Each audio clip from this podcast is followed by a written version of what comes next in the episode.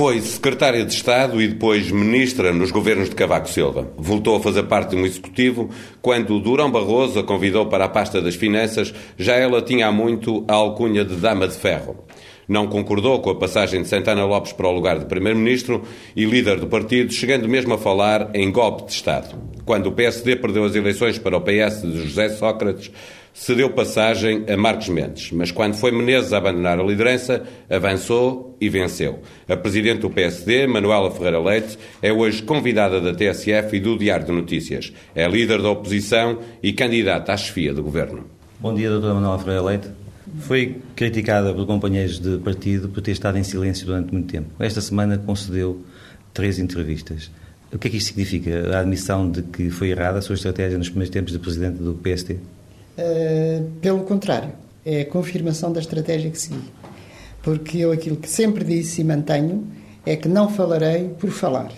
Falarei quando entender que há assuntos em debate na opinião pública que merecem uh, a preocupação dos portugueses e serem esclarecidos sobre essas matérias. E neste momento são? Neste momento é o Orçamento de Estado. Estamos a discutir aquilo que vai ser a política económica do, próprio, do próximo governo, do próximo ano. Eh, portanto, o tema central da política deste governo. E, portanto, evidentemente que é o momento uh, certo, do meu ponto de vista, para discutir, para falar, para mostrar quais são as diferenças de política entre nós e o Partido Socialista. De resto, eu, se fosse deputada, uh, poderia estar calada durante muito tempo por nos estarem a discutir matérias que não seriam aquelas em que eu me pudesse envolver eh, e durante o debate do orçamento não se fala todos os dias, fala-se a toda a hora. E, portanto, eu não estou no Parlamento. E, portanto, não estando no Parlamento, tenho que, evidentemente, eh, ter outros fóruns onde falar. Uh, nesta semana não dei três entrevistas, foi espaçado por mais tempo, não foi esta semana que dei três entrevistas, mas, se, tiver, mas se tivesse dado, se tivesse dado, evidentemente que eu considero que é exatamente a minha, a minha estratégia. E essa estratégia ainda é confirmada pelo facto de eu considerar que se falasse todos os dias sobre assuntos que interessam aos portugueses e que não interessam aos portugueses, provavelmente não seria ouvida com tanta atenção. Isso significa que voltará a ter uma comunicação mais contida assim que estiver aprovado o Orçamento de Estado na Assembleia? Eu não sei quais é que são os assuntos que vão surgir na opinião pública e os assuntos que eu considero que devem ser transmitidos à opinião pública e não sou capaz de visionar isso. Eh, não vou inventá-los com certeza, mas vou eh, estar presente e a falar em todos aqueles momentos que eu considero que os portugueses devem ser esclarecidos e devem perceber qual é que é a posição do PSD. Eh, como não sou futurologista, não faço ideia se vão surgir muitos ou se vão surgir poucos. Surgirão aqueles que surgirão. Não falarei empurrada, nem ficarei calada só porque acham que eu falo demais. Tem repetido muitas vezes críticas à qualidade da nossa democracia, resultado da forma como o PS uh, utiliza a sua maioria absoluta. Quer-nos explicar em que é que, que isso se traduz, na sua opinião? Traduz-se em muitíssimos e variados casos, que evidentemente não é de casos que eu vou falar, mas que todos conhecemos. Mas, como oposição e como líder do maior partido da oposição, eu considero que é verdadeiramente inaceitável a forma como o governo olha para a oposição. Julgo mesmo que o estatuto da oposição não está a ser cumprido. E eu dou-lhe um exemplo típico e talvez o mais grave, e que tem a ver com a falta de informação que nos fornecem e que, de acordo com as regras da oposição e até com as regras parlamentares, é inaceitável que não nos sejam fornecidos. Eu falo do caso, por exemplo, dos investimentos públicos, como sabe, tem sido um tema que eu tenho levantado como necessariamente eh, para ser um assunto ponderado. Uh, para além de ter feito vários apelos públicos, que admito que não tenham que ser respondidos os apelos públicos, mas é com certeza absolutamente uh, faz parte da democracia responder-se à Assembleia da República e os requerimentos imensos que já fizemos ao Governo, fazendo perguntas específicas, nenhuma foi respondida até à data. O Presidente da República é o garante da democracia, do, do, funcionamento das instituições. O PSD já uh, falou com ele sobre, sobre esse tema, sobre a qualidade da democracia? Ele, ainda não falei com ele sobre essa matéria, mas uh, admito que, por exemplo, tenha de alguma vez, algum dia, ter que fazer alguma diligência junto do Presidente da Assembleia da República sobre a forma como estamos a ser tratados. E, e outro lado, ainda há outro ponto também que eu gostaria de especificar. sobre o Presidente da República, uh, professor Cavaco Silva. Com certeza que não, não lhe pus esse assunto uh, formalmente, como é evidente, mas, e como é público, mas uh, não descurarei o princípio de o poder fazer, evidentemente. Por exemplo, não há uma única proposta, uma única proposta que algum dia tenha sido aceita na Assembleia da República. Uh, propostas que fizemos de alterações a certos projetos ou quaisquer outro tipo de iniciativas.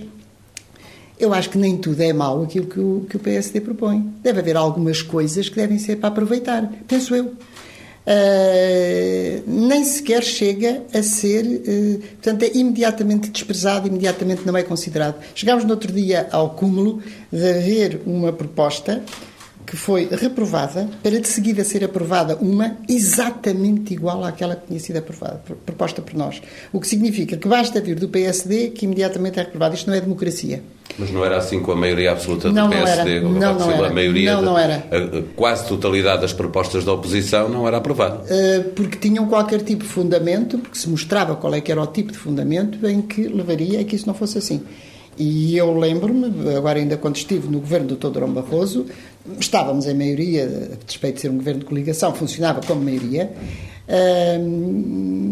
e às vezes sem fim, que eu fui à Assembleia da República uh, dar explicações, uh, fornecer documentos, fornecer informação daquilo que os deputados me pediam. Eu creio que não há nenhum deputado, nenhum grupo parlamentar que seja capaz de dizer que aquilo que nos pediu como informação para discutir determinados temas que não nos foi fornecido.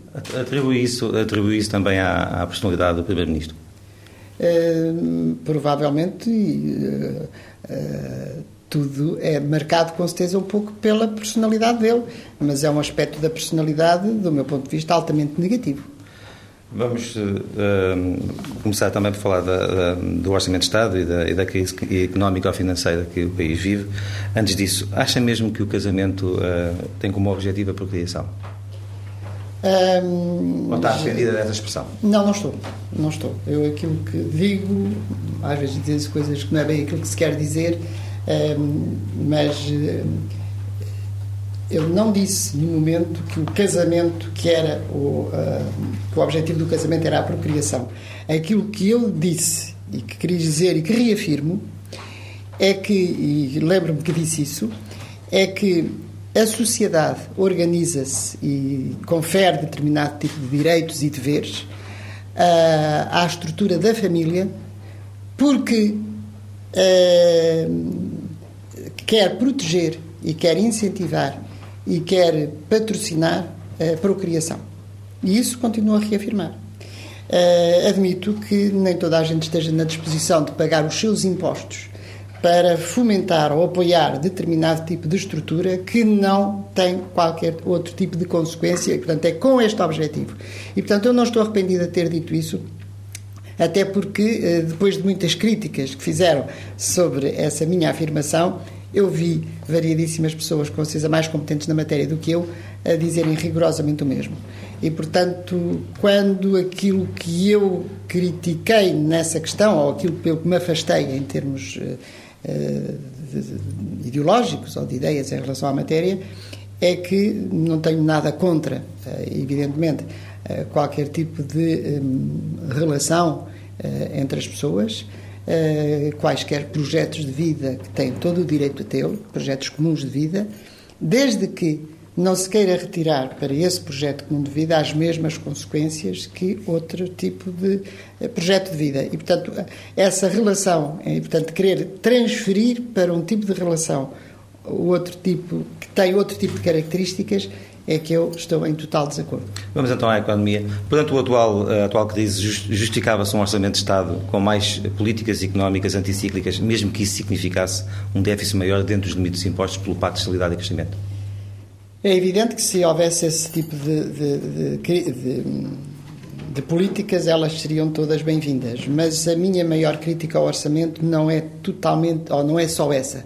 A minha crítica ao orçamento é que tem subjacente uma política e tenta uh, uh, que o crescimento da economia seja feita através de um instrumento com o qual eu discordo, porque acho que os efeitos são negativos e não positivos. Concretamente, a questão do investimento público. Isto é, o orçamento tem subjacente uma política. Portanto, eu não sou contra as obras públicas, como às vezes se pretende uh, dizer. Sou contra o facto de se pensar que a política de obras públicas é uma política de crescimento da atividade económica. Não é. As obras públicas podem e devem-se fazer e têm que se fazer, com certeza, muitas têm que ser feitas, desde que não se pense, desde que não se pense que a política de obras públicas vai fomentar o crescimento do país, porque não vai. Mas vai fomentar o crescimento da atividade económica neste momento de, de crise. Uh, nós estamos, no nosso momento de crise, significa que, é, não é significa, é, neste momento traduz-se por um elevadíssimo desemprego, eh, por um endividamento externo eh, verdadeiramente insuportável, vai ter que ser com certeza alterado, não pode manter-se. Eh, e, portanto, são estes dois aspectos que mais nos marcam neste momento. E, e, um crescimento, e um crescimento baixíssimo que roça a estagnação. as obras públicas ajudarão pelo menos ao fator desemprego. Hum, desemprego de Cabo Verde, desemprego da Ucrânia, isso ajudam. Ao desemprego de Portugal, duvido porque nós temos eh, jovens licenciados desempregados, não está a querer mandá-los para as obras públicas. Uh, nós temos com pessoas entre os 40 e 50 anos ou acima dos 50 anos desempregados, empregados administrativos, empregados. Uh, e a sua solução para essas pessoas era? A solução para estas pessoas é apoiá-las no sentido, isto é, o meu apoio. Novas oportunidades? Quem cria, quem cria, quem cria, vamos ver onde é que há a criação de emprego. Portanto, a criação mas de há com certeza também nas grandes empresas. Há com certeza. Fizerem, há com certeza, mas eu não, fizer o, mas eu não sou contra, mas eu não sou contra, mas eu não sou, eu não sou contra a existência da, de, de, de, das grandes empresas. Eu acho que uma economia bem se estrutura e bem se desenvolve com grandes empresas, com grandes empresários, com grandes empreendedores. É disso que o país precisa. Mas a verdade é que atualmente, quando eu olho para o país, não é isso que eu vejo. Aquilo que eu vejo é que a estrutura uh, económica do país está na base das pequenas e médias empresas e é ali que se está a criar o emprego. É aí que se defende o emprego.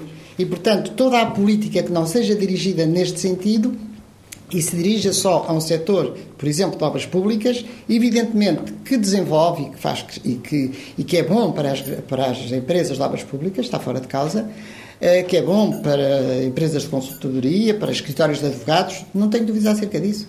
Agora, não é fomentador de emprego e, especialmente, há aqui um ponto fundamental: é que nós não vamos crescer se não melhorarmos a nossa competitividade.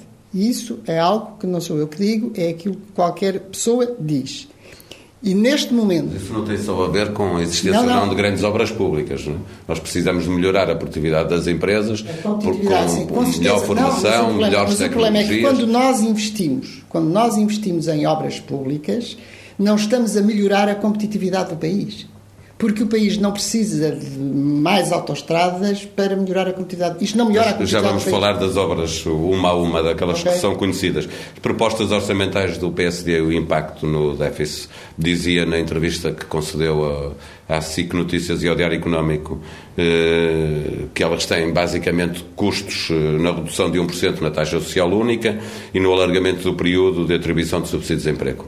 Nestas duas eh, verbas, se eu ouvi bem, são 370 milhões na redução de, da taxa social única e 260 no, no, no, subsídio de desemprego. E ainda nos justificados da Forro, que deve ter aí 150 ou Portanto, em conjunto é 460 ou 470 milhões de euros, o que significa 0,4 do PIB. 780 eh, milhões de euros, julgo que é isso que quer dizer, porque estamos a falar de 780, 370, 260, sim, sim, mais 150, 150 milhões 770, de euros. Uh, iria buscar este dinheiro uh, onde para não aumentar o déficit? Uh, ou aumentava o déficit, está em 2,2, podia perfeitamente pagar, passar para 2,6, não, não repuga. Podia chegar aos 3. Ao, ao, ao... Não, com esta aposta que faço não chega aos 3. Mas admitiria... A não ser que seja verdade aquilo que diz que o Ministro das Finanças assumiu segundo diz a senhora doutora, que é Uh, eles estão a assumir que com os encargos que têm, com, com uh, ao colocarem nos 3%, estão a sustentar o déficit no, à custa dos translamentos das pequenas e médias empresas. E mesmo, portanto, se isso fosse verdade, se isso for verdade, se isso fosse verdade chegaria aos 3% e não haveria problemas nisso. Mas uma coisa, já, já, já, calculou o que é que era uh, o benefício para a economia se as pequenas e médias empresas não tivessem que estar a pagar em avanço ao Estado e se se lhes fosse regularizada as dívidas que o Estado tem para com elas, o que é que isso significava em termos de vitalidade que isso era dado às pequenas e médias empresas? Bom, isso, também era, isso também já era válido há, há alguns anos, quando a senhora estava no governo. Uh, com certeza. Mas, o que é que não fez? Uh, fiz várias coisas uh, e, nesse momento, os problemas que o país tinha não são os mesmos que tem agora. E aí é um ponto. É um ponto que eu acho que nós temos que nos habituar a, a ver eh, e que vou dizer qual é, é que eh, se a política a seguir em qualquer país fosse sempre a mesma, havia talvez um benefício que era acabar com os governos, porque qualquer diretor-geral já sabia que era só fazer aquilo. O problema da política e o problema dos diferentes governos e o problema da diferente orientação política tem a ver com o facto dos políticos serem capazes de perceber em cada momento quais são as prioridades que se põem ao país. Eu não tenho dúvida nenhuma e não recuo um milímetro do facto de quando fui responsável pelo Ministério das Finanças, a prioridade absoluta do país era reduzir o déficit público. E em nome da redução desse déficit público, tinha que ser feito com certeza muitos sacrifícios às pessoas. Concede que nesse, nesse campo específico o atual governo fez um trabalho positivo? Uh, fez um trabalho positivo, mas não resolveu o problema das contas públicas. Quando o primeiro-ministro, engenheiro Sócrates, diz o problema das contas públicas está resolvido, não é verdade. Considero que há um caminho que está a ser feito, considero que houve um caminho que foi feito de forma positiva, mas não considero que está acabado. Por, porquê? Porque eh, foi feito basicamente à custa de um aumento brutal da receita e porque basta que nós entremos numa situação em que a receita, em que a evolução económica não seja aquela que tem estado a, verificar-se, que há imediatamente uma quebra da receita e logo se verá onde é que está o déficit. Por outro lado, tem imensa, tem volumes importantíssimos de receita extraordinária, coisa de que ninguém fala. E, quando, e essas já, receitas já, não. Já, aliás, era a crítica que exatamente, se Exatamente no momento em que era absolutamente essencial, porque havia apenas um ano para resolver o problema do déficit, sem o qual nós perdíamos o acesso aos fundos estruturais. De que receitas é que está a falar? Do, do, extraordinárias? Receitas extraordinárias. Ah, por exemplo, a história da, da concessão das barragens, da construção das barragens. A ver quantos milhões e milhões de euros é que entraram nos cofres públicos por antecipação. Não se vão repetir em vez de terem sido eh, cobradas essas, esses feitos essas concessões de forma regular ou de forma mais faseada, em que poderia ter entrado nos cofres de Estado, o Governo eh, resolveu, se calhar bem, não estou, não estou condenando isso, estou simplesmente dizendo que há uma receita significativa que não se vai repetir. E, portanto, Mas nas atuais circunstâncias teria feito o mesmo? Nas atuais circunstâncias, admito que pudesse ter feito o mesmo. Só não teria feito, talvez, eu vou-lhe dizer porquê. Porque neste momento o, o, o Governo não tem em cima do pescoço o cutelo que nós tínhamos na altura e que era apenas um ano para resolver o problema e que era, se não resolverem o problema, vocês Agora, vão ter acesso à flexibilidade. Agora há uma flexibilidade, não há punições, não há sanções e, portanto, a situação é completamente diferente. Mas, portanto, eu estava, deixe-me só uh, retomar a pergunta que me fez. Nós temos que saber distinguir quais são as prioridades. Neste momento, a prioridade não é o déficit público, todos os motivos que já sabemos. Não por estar resolvido, mas porque as condições são diferentes. A prioridade é a economia. Portanto, a prioridade neste momento é o desemprego. Nós temos um problema social sério, que é o problema do desemprego, uh, com todas as consequências que isso tem. E, portanto, se nós, e, e, se nós não olhamos para as questões de natureza social, cujo aspecto mais visível e mais dramático, sabemos, é o desemprego, e quando eu olho para um orçamento e vejo que aquilo que se perspectiva para o próximo ano, isto é, a política que lá está desenhada, conduz, assumido pelo governo, à mesma taxa de desemprego, Provavelmente alguns, eu me incluo, consideram essa perspectiva otimista, mas a verdade é que se considera, parece que estamos todos acomodados. Você considera otimista porque uh, acredita na inevitabilidade dessa, do aumento do desemprego. Face às condições externas. Face às condições externas. Fa, não, não é face às condições externas, é face às condições internas. Não confundimos as coisas. Face às condições internas, se, não, se as pequenas e médias empresas não tiverem qualquer tipo de política que lhes seja dirigida para elas sobreviverem a esta situação, então com certeza que vai aumentar o desemprego. E, portanto, hum, nessas circunstâncias, hum, se nós não tivermos uma política, eh, parece que estamos todos acomodados à ideia de que 7,6 do, do, do, desemprego, é assim uma coisa. Estamos acomodados e, portanto, ficamos muito contentes porque o orçamento prevê que o próximo ano é igual. Eu acho isto é absolutamente extraordinário. De, de grande importância perceber o que faria cada, cada um dos partidos ou cada um dos líderes dos partidos se estivesse no governo. Aceitaria, portanto, que é preciso ter um outro déficit maior, que este não é a altura de o, de o conter não, não para. Eu não vou tão longe para dizer que é necessário ter um déficit maior. Estou só a dizer que, caso fosse absolutamente essencial, não estamos em 2,2, podemos, com certeza não há, ninguém nos diz nada se passarmos para 2,4 ou para 2,6. Mas eu, pessoalmente, até penso que não precisaria de fazer isso, porque, evidentemente, não é com certeza nenhuma novidade de espantar que eu diga que uh, faço propostas no orçamento dirigidas às pequenas e médias empresas, exclusivamente, e também às famílias, mas uh, uh, eu como não contemplaria, como não contemplaria aqueles projetos de investimento público. Que lá estão, eu isso era simplesmente um, esse meu, essa minha propostas que eu faço para o orçamento significam algumas quilómetros de autoestrada. E portanto já pode ver que uh, evidentemente eu ia lá cortar e portanto poderia manter o déficit no 2,2 e porque há algumas medidas que honestamente considero que não não têm efeitos imediatos Uh, por exemplo, o pagamento das dívidas do Estado às, às empresas. Nós, inclusive, propomos, porque se eu sei. 2 mil milhões.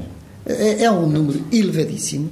Uh, admito que o Estado não consiga fazer esse pagamento toda uma vez, acredito perfeitamente, mas por isso nós admitimos a hipótese de que haja um sistema de factoring em que os, os, uh, as empresas possam ir aos bancos uh, em antecipação, buscar esse dinheiro. Nada disto é admitido. Droga, o último Ministro das Finanças, o professor Cavaco Silva, defendeu aqui no discurso direto que o Estado devia emitir dívida para pagar uh, as dívidas que tem. Apoiaria um governo que seguisse esse caminho? Há várias hipóteses que se podem pôr. Nós admitimos a questão Mas eu pergunto sobre esta específica, se apoiaria uma Eu apoiaria qualquer medida que levasse a que se pagasse as dívidas às pequenas e médias empresas, porque nós sabemos que elas estão estranguladas por esse motivo. Eh, é claro que nós estamos altamente endividados e, portanto, arranjar fórmulas em que nós ainda nos vamos endividar mais, era necessário ponderar isso uh, com grande cuidado para ver exatamente quais é eram as consequências de um maior endividamento ainda. Neste mesmo espaço, a semana passada, esteve aqui o Primeiro-Ministro José Sócrates, que anunciou a, a, a, a, subida do salário mínimo para 450 euros, este já em 2009. A senhora comentando diz que essa, essa, esse anúncio roçou o nível da irresponsabilidade. Porquê? Porque anunciou Acha que é muito alto? Não, não tem, não tem nada a ver com o valor do, do salário mínimo. Não tem nada a ver com o valor do salário mínimo. Uh, o salário mínimo uh, é um salário realmente muito baixo. E, portanto, tudo o que seja aumentar o salário mínimo, ninguém pode estar contra isso, nem deve estar contra isso. É evidente que... O que, é que seria, desculpe, o que é que seria para si um, um salário mínimo admissível neste momento? Olha, eu não estou, mas eu só não digo, só não lhe dou a resposta concreta por um motivo simples é que eu não tendo responsabilidades governativas, para mim neste momento era facílimo dizer-lhe que o salário mínimo devia ser pelo menos o dobro. E que é aquilo que normalmente as pessoas na oposição dizem. O que é 5? Ah, mas isso é pouquíssimo, que é que não põe 7 ou 8? Eu não faço isso porque não considero isso fazer uh, política de forma honesta. Aquilo que eu digo foi que o Primeiro-Ministro fez um anúncio e, portanto, eu discordei da forma de anunciar. E porquê é que eu discordo da forma de anunciar? Estava contratualizado, digamos, um plano estava para chegar aos... contratualizado, seis... exatamente, estava contratualizado na concertação social e por algum motivo o salário mínimo nacional é estabelecido em eh, concertação social, tem algum motivo para isso, porque para ser concretizado precisa de ter a aceitação dos sindicatos e precisa de ter o acordo dos patrões, porque senão depois não se concretiza. Mas esse acordo existe. Esse acordo existe num contexto que não é este é, existe num contexto em que o país crescia 2,8%, foi isso que o engenheiro Sócrates comunicou à concertação social. Sim, e como 2,8%... Se apenas uma das partes não estiver de acordo com aquilo que já uh, concordou, eh, é natural que se mantenha, pergunto-lhe, ou não? Não, acho que não. Aquilo que eu acho é que o Primeiro-Ministro, aquilo que devia ter feito, aquilo que devia ter feito não era ter anunciado, era ter convocado o Conselho de Concertação Social para ver como é que esta medida, que é justa, que é necessária, como é que ela se concretiza. Isso é que ele devia ter feito, porque é algo que saiu da concertação social. E só pode ser feito, e só pode ter concretização na, concretização, na concertação social. Que, uh, que foi feito num contexto que não tem nada a ver com o atual. Neste momento, nós vamos estar em estagnação ou em recessão. Não tem nada a ver com o crescimento de 2,8 que o Primeiro-Ministro vendeu na altura. e, portanto, deixe-me só, deixe só acabar-lhe. E, portanto, nessa circunstância, tinha que ter convocado a concertação social para uma de duas coisas ou não ficarem os outros com o ónus, porque no fundo o que aconteceu foi que o, o engenheiro Sócrates anunciou isso, ficou ele com o bónus, sabendo de antemão que perante as condições vão todos reagir. Portanto, ele fica do lado bom e os outros ficam do lado mau. Eu não acho que isso seja a forma correta de fazer política e é por isso que eu considero que Rousseau a questão da irresponsabilidade, não pelo aumento, que eu considero que o aumento é justo, mas pela forma como o fez. Porque agora vai para a concertação social, agora a ir à concertação social, são os patrões que são ah, fazem o papel de mal da fita, fazem o papel de mal da fita e são os próprios sindicatos. E são os próprios sindicatos são os próprios sindicatos que consideram que, que uh, ao, ao, ao, pressionarem para fazer isso uh, não estão a defender o emprego. E portanto o primeiro-ministro não podia deixar de convocar a concertação social e dizer eu acho que de acordo com o momento atual este valor deve ser mantido. Deve ser mantido e eu vou apoiar as empresas neste ou naquele sentido, de forma a que elas não digam que vão abrir falência no dia seguinte. Nada disto está feito. Portanto, ele é o bom da fita, os outros são maus da fita, e esta, com estas coisas não se brinca. Doutor Alfredo, está, está, está compreendida a sua posição nessa matéria. Eu pergunto-lhe, o que é que considera mais grave em termos de pressão sobre o emprego? Esse anúncio ou os 2,9% de, de aumento da função pública que, ah, vai, que vai influenciar também o comportamento de, de, dos aumentos nas empresas? Uh, pois, não gostei nessa matéria, não gostei que, que se tivesse afirmado que Uh, isto não era orientação para o setor privado, porque toda a gente sabe que é uma orientação para o setor privado. Ah, a eh, pressão sobre o emprego é maior, não é? A pressão sobre o emprego, mas aí, como vai corresponder depois a negociações, um, eh, logo se ajustarão, os sindicatos com, com os patronatos, logo se ajustarão. Agora, eu acho que não tem nada a ver uma coisa com a outra, porque o salário mínimo nacional é um salário que realmente tem um peso grande nas pequenas e médias empresas. O ano passado, ou este ano, não é o ano passado, este ano já fecharam 3 mil empresas. E basicamente no setor da restauração e da hotelaria, onde existe muita gente com salários mínimos. E, portanto, quando estamos numa fase dessas, nós temos que ter em contraponto se queremos emprego ou se queremos salário, porque o, salário, o mexer no salário tem implicações no emprego. Portanto, é esses pontos que têm que ser resolvidos em concertação social. Quanto aos funcionários públicos, é um caso, do meu ponto de vista, completamente diferente, porque os funcionários públicos estão a ser aumentados, a proposta de aumento de 2,9%. Concorda com essa proposta? Eu concordo porque eu considero que ela era inevitável. E era inevitável porque há vários anos que os funcionários públicos não têm um cêntimo de aumento. E, portanto, evidentemente que ela era inevitável. Além disso, este aumento do, para os funcionários públicos uh, é também do interesse do Estado. E o Estado tem interesse nisso porque está a perder os melhores funcionários e a não conseguir captar bons funcionários. E não há crescimento económico sem uma administração pública competitiva. E essa administração pública competitiva não se está a conseguir organizar porque não consegue captar no mercado de trabalho aqueles que são os bons. Eh, têm saído eh, imensos eh, funcionários. A ideia de que vão sair 75 mil funcionários tem transformado este objetivo num verdadeiro descalabro na administração pública. Porque, eh, com certeza, que há muitos setores em que há eh, funcionários a mais, em que há muitos setores em que há funcionários que, neste momento, já não são necessários para desempenhar determinado tipo de funções, só que nem toda, não posso comparar este aspecto, por exemplo, a um professor. E quando as escolas estão a ficar uh, absolutamente desgastadas e em perigo de bom funcionamento, por exemplo, com saída em massa de professores. Portanto, quando se fala em 75 mil, o governo no final vai ter que dizer esses 75 mil quem são. Que é para a gente ver que a grande maioria são professores, são médicos, são enfermeiros, isto é, são pessoas que têm de ser substituídas. Mas e eu gostaria é de saber, enquanto está a ficar... qualquer reforma que pretenda reduzir pessoal, não é? Quando não, se tem não, 750 não, mil está, funcionários, quando se, quando se é natural que saiam alguns dos bons, não é? Quando se criam não, condições pior para é só saem, só, uh, que possam sair alguns dos bons, todos nós temos que aceitar que isso é assim. Agora, quando saem maioritariamente os bons, aí já acho. E tem dados que, que permitem dizer isso? Uh, não tenho os números, por isso eu digo que o Governo vai ter que os fornecer, se é que algum dia os fornece. Uh, mas, efetivamente, é um ponto hum, de grande preocupação, porque a administração pública está a ser uh, amputada daquilo que melhor tinha.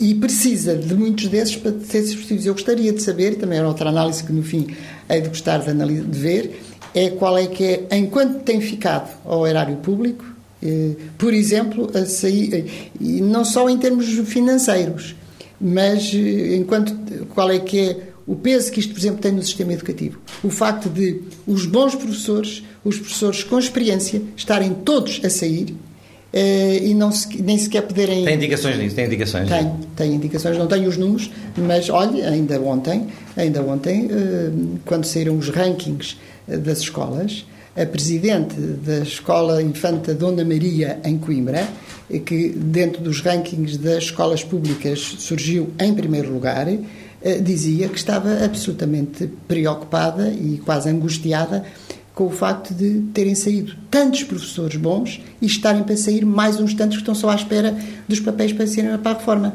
Baixas por, por, uh, por doença e, portanto, e é ela própria que, que o diz. Permita-me permita passar ao tema, porque o espaço, o tempo é curto.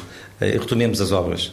Uh, recentemente, Durão Barroso, Presidente da Comissão Europeia, dizia, à saída de uma, de uma reunião, que é importante não abandonar os projetos públicos porque isso pode gerar crescimento na Europa. Isto significa uma discordância em relação a si? Não. Eh, significa exatamente, do meu ponto de vista, que ele está a dar razão uh, às preocupações que eu tenho tido.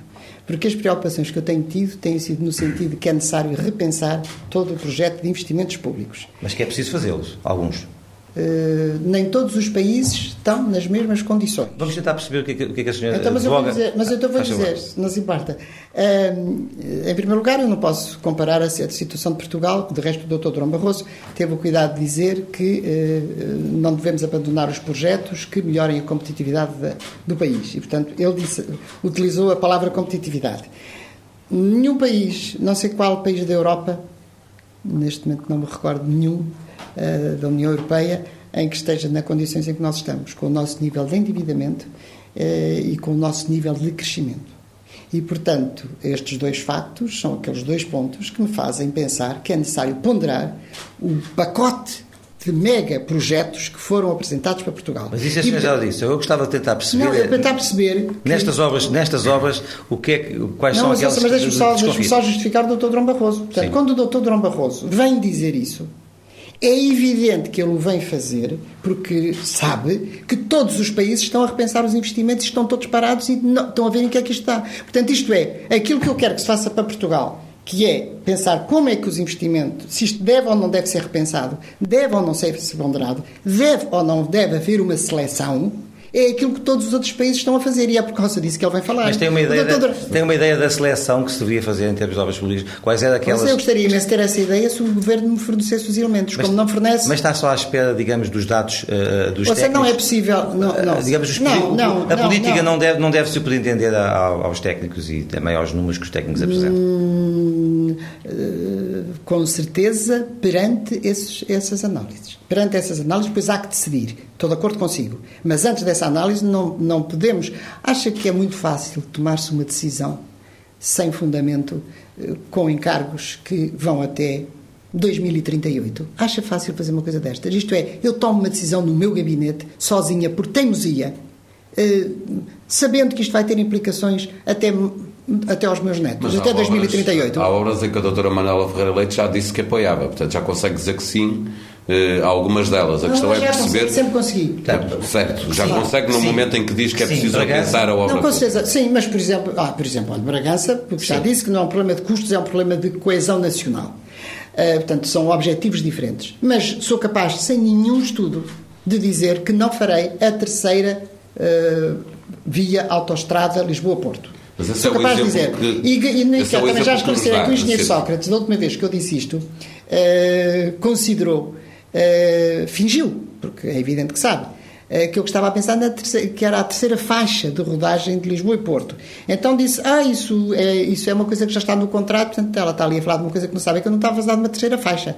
Eu estava a falar de uma terceira via, isto é, no litoral nós estamos a fazer três fórmulas diferentes de irmos de, de autostrada de Lisboa a Porto, mas nós temos, nós temos dinheiro para isso.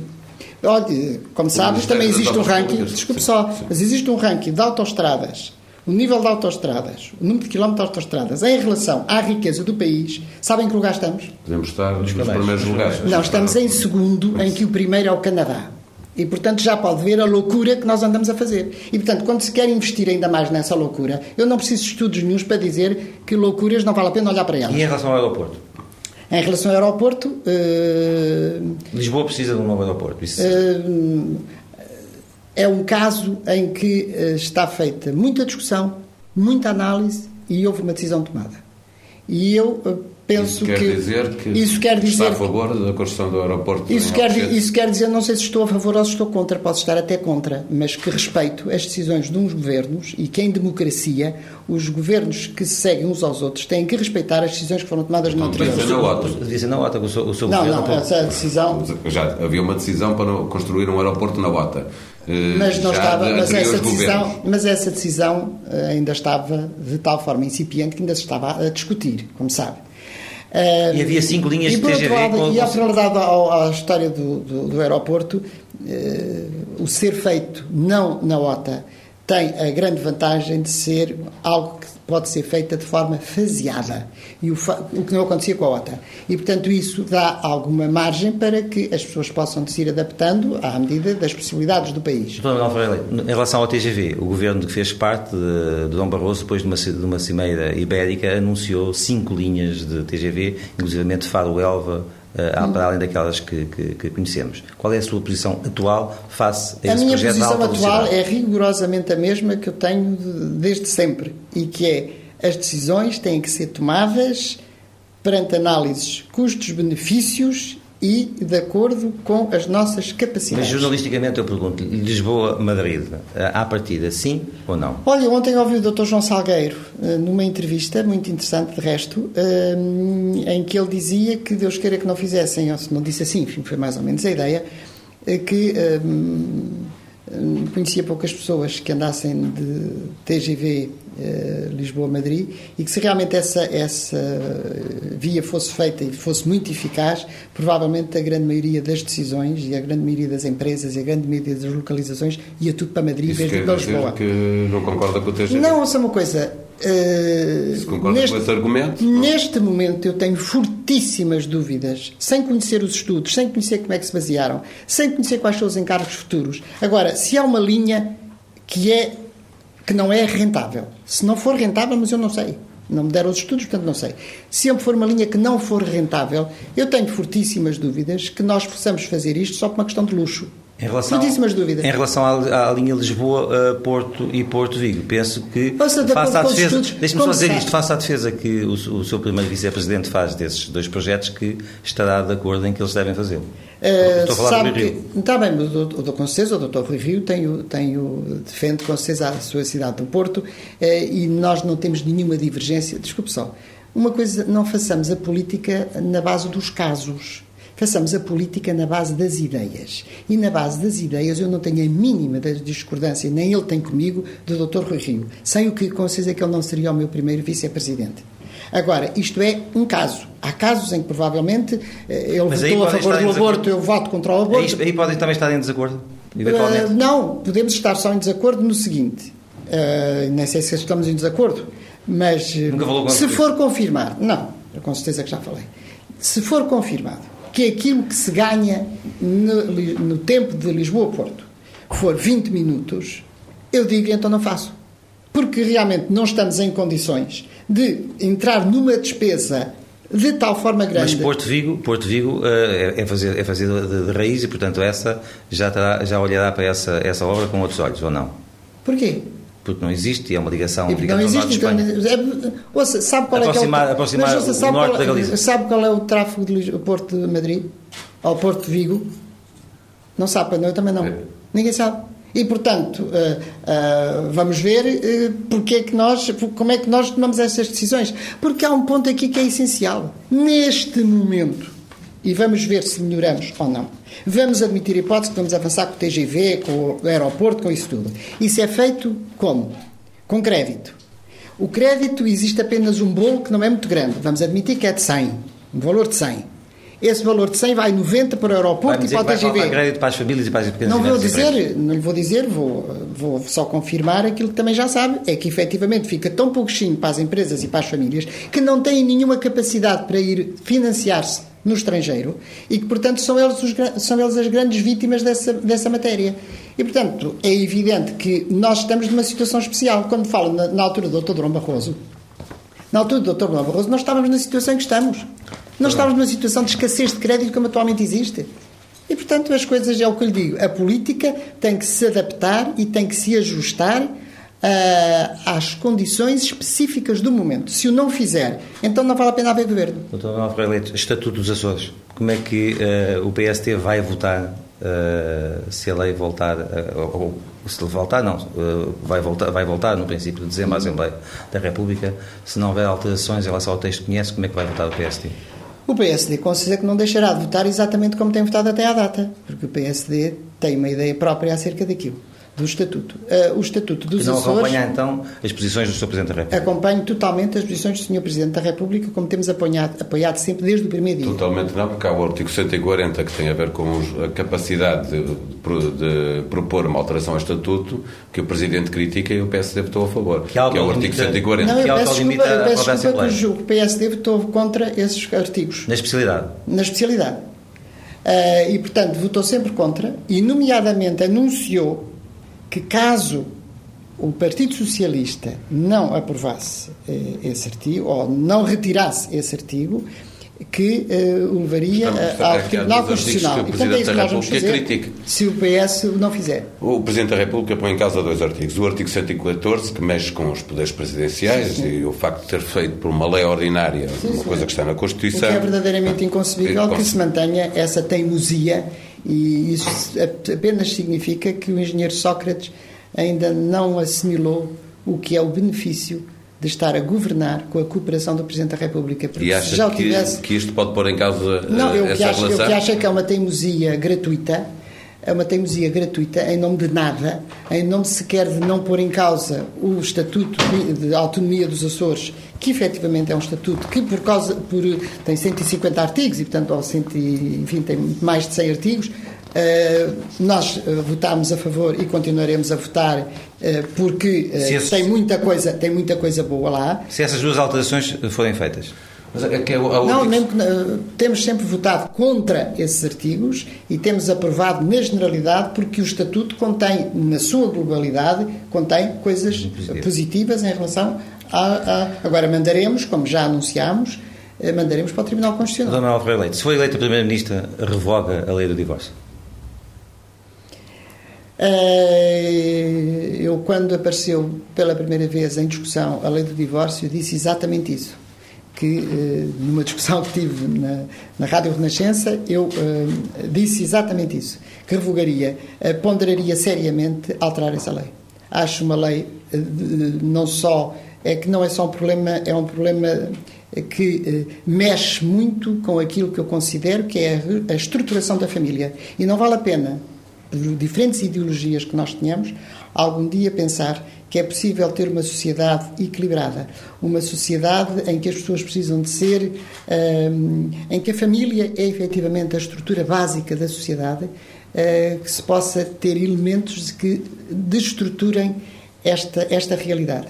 E quando se fala em marginalidades, quando se fala em falta de segurança, quando se fala em no desemprego dos jovens e coisas desse estilo, vem-se sempre ao mesmo ponto. É necessário maior integração na família, é necessário maior problema na família. Portanto, tudo aquilo que seja um, elementos que eh, destruturem este tipo de realidade eu considero altamente perniciosa. E, portanto, não é por uma questão de natureza ideológica que eu mexeria nessa lei, é por uma questão de pensar que ela tem consequências muito mais nefastas na sociedade do que aquilo que parece à primeira vez. Mas quando isso se descobrir, já vai ser tarde. Consigo haverá algum dia casamentos entre pessoas do mesmo sexo em Portugal? Se depender de si? Se depender de mim, não. Enquanto líder do PSD, uh, Poderá, já disse e reafirmo, é que não, não, uh, não condeno uh, qualquer tipo de projeto comum que quaisquer pessoas já tenham. Disse isso. Já disse isso e, portanto, aquilo que eu direi é que há com certeza aspectos jurídicos que podem ser regulados entre a relação de duas pessoas do mesmo sexo, desde que não se lhe chame casamento. Chame-se-lhe qualquer outra coisa, arranje-se um nome. Agora, com o batismo de um contrato, casamento. Um contrato. Com o batismo de casamento, comigo não. Manuel Freire Leite, regionalização, sim ou não? A minha posição sobre a regionalização é, altamente, é conhecida, bastante conhecida. Muito resumidamente. E, portanto, aquilo que eu lhe digo é que acho que é um ponto que, com certeza, uh, há de estar em debate. Com aquelas cinco regiões base uh, que fazem mais ou menos um consenso nesta altura? Não sei se fazem um consenso nesta altura. Agora, eu sou contra a regionalização e, portanto, defenderei com vocês as minhas posições relativamente a isso. E, mas e o PSD? É contra o PSD provavelmente terá que discutir esse tema e terá que um, incluir ou não no seu programa, consoante uh, a conclusão a que se chegar nessa matéria. A minha posição é conhecida, sei que há muitas outras pessoas que não têm esta posição, não é propriamente um problema ideológico, é um problema de outra natureza e, portanto, de administrativo e político e, portanto, admito que haja outras opiniões. A senhora disse no, no passado, numa entrevista, que não votaria Santana Lopes se no boletim de voto tivesse escrito o nome de Santana Lopes, que votou PSD porque era PSD que lá estava.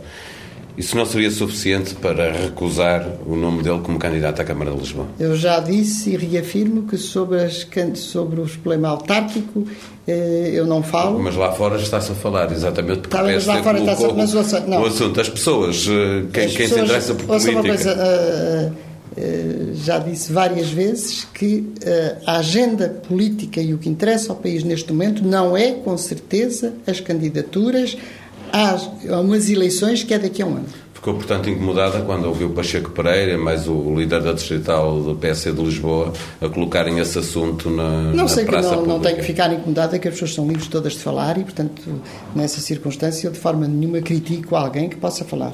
Aquilo que não me podem obrigar a mim é trazer para a agenda do partido Como aquilo que eu considero. A trazer na entrevista. Exatamente. É, que, que, que se traga para a agenda do partido aquilo que eu considero que não é a agenda neste momento. Não vê esta discussão em, em partido nenhum, portanto também não vai ver no PSD. As próximas eleições, até não serão essas, serão as, as europeias. Quem é que vai ser o, o cabeça de lista do PSD a estas eleições? Como calcula, é assunto que ainda não está ainda em discussão, mas se estivesse eu também não lhe dizia. Como estão as suas relações com Marcelo Rebelo de Sousa?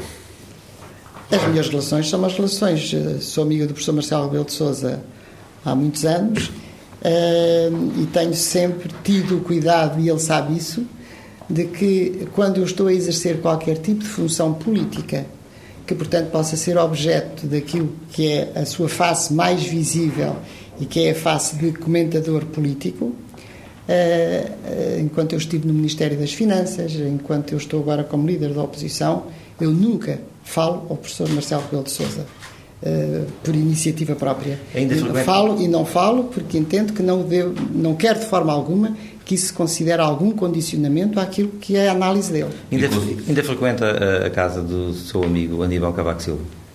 Uh, neste momento, devo-lhe dizer que também para não criar condicionamentos, eu não o faço. E devo-lhe dizer uma coisa: sempre fui muito amiga do professor Cavaco Silva e da família. Uh, entrava na casa dele sem precisar de ser convidada.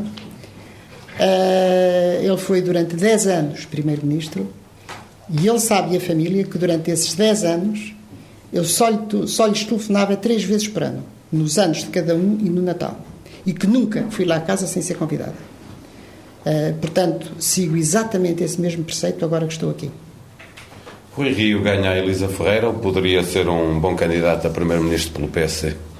Com certeza que o Dr. Rui Rio é sempre um bom candidato uh, para o PSD, para qualquer função, nomeadamente para presidente do partido. Eu, de resto, tenho dito várias vezes que tenho uma comissão política de luxo em que, olhar a roda da mesa, e penso que qualquer um deles poderia ser presidente do partido, o que não tem sido lugar no PSD, e portanto o Dr. Rui Rio também com certeza que, que seria, seria com certeza um bom candidato a, a, qualquer coisa que ele fosse. Como é que olha o crescimento da esquerda nas sondagens? A esquerda, PCP, mais Bloco de Esquerda?